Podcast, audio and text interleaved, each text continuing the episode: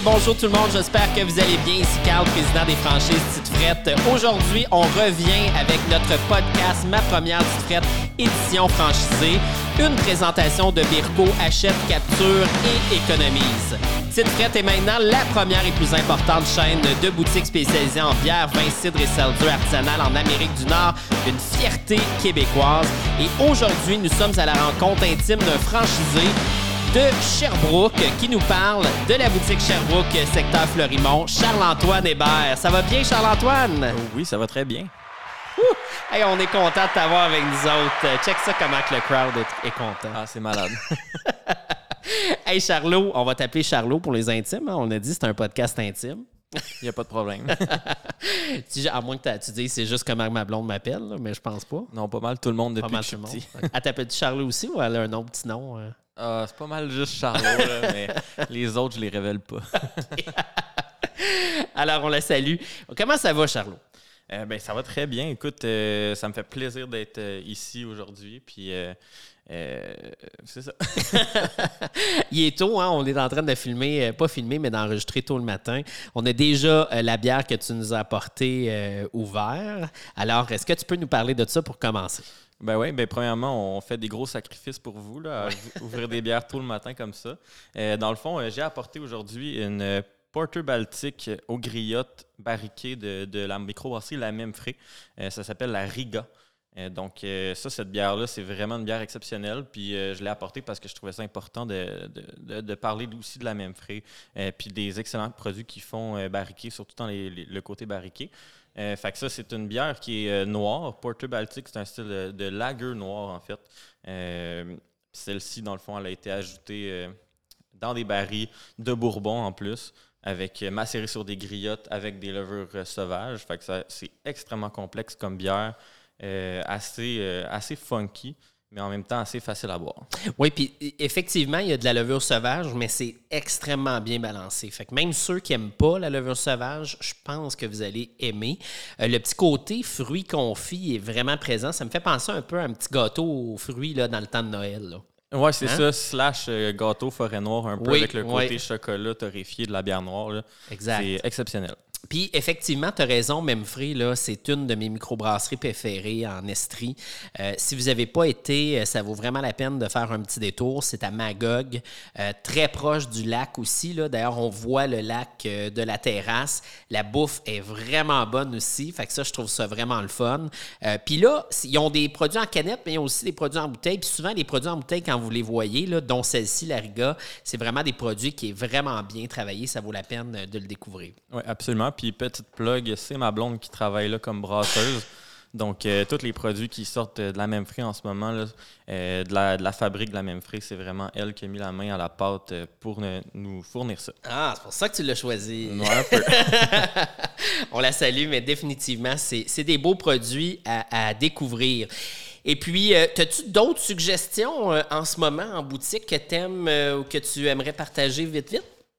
Euh, oui, absolument. Ben, c'est sûr que là, on, on arrive sur la fin de l'été. Oui. Euh, mais c'est sûr que il y a encore des journées chaudes, on a besoin de se désaltérer. Fait que moi, je suis vraiment un, un gars de blonde dans la vie.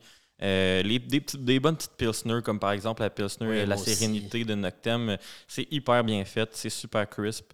Euh, des bonnes petites bières désaltérantes euh, pour l'été. Sinon, si on est plus dans le fruité, justement, la nouvelle Five Alive de Knowlton, j'ai goûté à ça très récemment, puis c'est vraiment un beau cocktail de fruits agrumés, zéro amertume, ça se boit super bien. Puis pour l'automne qui s'en vient, euh, la Oktoberfest de Vrouden, qui est Ah une bière parfaite, parfaite pour l'automne. Les Oktoberfest, c'est pas super connu, hein, mais c'est tellement Mhm. un style qui est le fun, qui est peintable. Puis cette année, on va mettre vraiment l'Oktoberfest de l'avant. Ouais. Donc, euh, c'est très cool. Fait que là, on a parlé bière un peu, on a dit ce qu'on boit, on va en parler tout le long, mais qui est Charlot, OK? Parce que, évidemment, oui, tu es copropriétaire de la boutique euh, Petite Frette Sherbrooke, euh, secteur Fleurimont, Euh, mais évidemment, tu as un passé avant ça, puis c'est- là l'idée derrière les podcasts, c'est d'apprendre à découvrir c'est qui qui gère ces boutiques-là. Fait que, tu peux-tu me parler un petit peu de toi? Ben oui, en fait, c'est ça. Je suis un passionné de bière depuis plusieurs années, au-dessus de, de 10 ans. Euh, dès que, dès que j'ai commencé à avoir l'âge à boire, euh, je me suis mis tranquillement à aimer la bière de micro, euh, beaucoup plus que la bière commerciale. Puis c'est ça qui m'a amené à cette passion-là.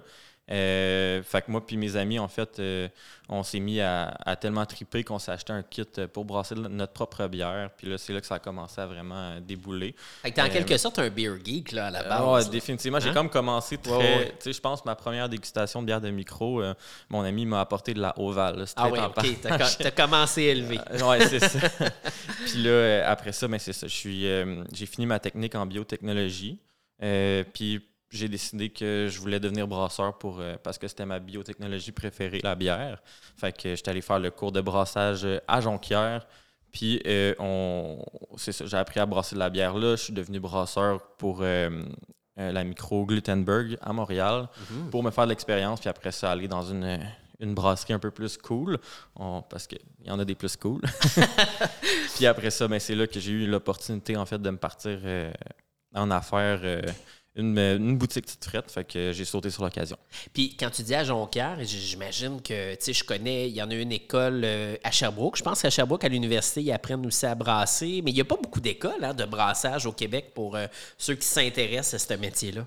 Oui, euh, ben pas vraiment. En fait, à Sherbrooke, c'est pas vraiment un programme complet encore. C'est plus un, genre de petit ajout. Euh, là, il est en train de se bâtir une usine école, fait que ça va se développer, mais c'est pas en collaboration avec le Ciboire, je pense. Oui, hein. c'est ça. Le Ciboire, la même frais aussi. Oui. Euh, il y a plusieurs partenaires. Fait que c'est vraiment intéressant. Il y a aussi à l'université Bishop, qui a un programme un peu euh, de second cycle. Quand tu es en biochimie, tu peux, tu peux faire ça. OK. Je pense qu'au Saguenay, il me semble, parce que Vlad, il me semble qu'il donne des cours à quelque part. Ça se peut-tu? Euh, J'ai entendu qu'il y a une école aussi au, euh, au Lac-Saint-Jean ou au Saguenay. Ben, au Saguenay, c'est à Jonquière. à Jonquière. ah, c'est ça, c'est Jonquière. Ben oui, c'est ça. Il, doit donner des, des, cours de temps en temps. Il n'était pas là dans ma cohorte, mais il a donné une formation euh, avec nous autres sur les, tous les goûts recherchés dans la bière. OK. Non, j'avais Joliette en tête, je ne me rappeler. C'est pour ça que j'ai dit. Pour ça, j'avais mélangé les deux. Et puis, qu'est-ce qui t'a attiré le plus, justement, dans, dans, dans Tite Frette? Pourquoi tu as décidé d'embarquer dans l'aventure? Est-ce que tu aurais pu continuer à brasser? Euh, ben, premièrement, euh, j'avais déjà euh, travaillé en fait dans un détaillant de bière, fait que j'aimais vraiment le contact client, l'aspect comme vendre la bière, parler de ma passion, puis tout ça. Oui. Puis dès que j'ai comme entendu parler de Tite Frette, puis que j'ai un peu comme. Euh, je me suis un peu plus informé, j'ai vu que c'était vraiment une équipe incroyable, puis que euh, le sentiment d'appartenance, dès que j'ai commencé à embarquer dans le projet, le sentiment d'appartenance était incroyable. J'avais l'impression d'être dans une famille, fait que j'ai vraiment, vraiment tripé. Puis euh, je trouve aussi les valeurs sont vraiment bonnes si on veut propulser l'industrie des alcools du Québec. Euh, puis je pense qu'un réseau de franchises, c'est vraiment ça qui va augmenter en fait l'engouement pour, euh, pour la bière de microbrasserie non seulement, mais le vin, le cidre aussi québécois. je trouve ça vraiment important. C'est ma passion. Fait que mon but, c'est que ça marche au Québec parce qu'on fait des maudites belles affaires. Vraiment, puis 100% d'accord avec toi. On, est une grande famille, puis on s'entraide, on est là tout ensemble, puis c'est qu'on a aussi le, le, pouvoir du groupe de faire une plus grande différence. Fait que c'est ça qui est le fun. Puis on le voit, on a énormément de marchés où ce qu'on est en train d'augmenter euh, justement les, euh, le pourcentage de gens qui boivent de l'alcool de microbrasserie. Fait qu'on est vraiment fiers. Puis tu as tout à fait raison. Euh, il faut qu'on les mette de l'avant. Ça fait partie de notre core mission. C'est vraiment ça qu'on veut faire. On veut augmenter les parts pour toutes ces belles industries-là. puis on va continuer à le faire. Puis on est vraiment content d'avoir des franchisés comme toi qui sont non seulement impliqués, mais qui connaissent ça, puis qui décident de s'embarquer avec nous autres. C'est vraiment le fun. Puis à date, comment est-ce que tu aimes le domaine euh, de la vente au détail? Euh, ben, en fait, c'est ça. Comme je, te disais, euh, j'ai déjà travaillé là-dedans. Fait que j'avais déjà un peu la piqûre. puis moi, c'est comme l'aspect, voir un client rentrer en boutique, on jase de bière, puis de le voir repartir satisfait avec. puis, puis qui se couche moins niaiseux, qui a, qui appris de quoi sur la bière. Moi, c'est ça qui fait mon plus grand bonheur, en fait. C'est de, justement que les gens y apprennent en venant en boutique, ils apprennent sur la bière, que, que, que ça devienne aussi leur passion à eux autres aussi. Euh, c'est ça qui me fait le plus de plaisir. Fait que c'est le contact avec, avec les amateurs de bière qui me fait, euh, qui me fait vraiment triper. Ce que j'avais moins justement en étant brasseur parce que mm-hmm. euh, là, tu es dans ton usine, tu fais la bière, ta goutte pas mal.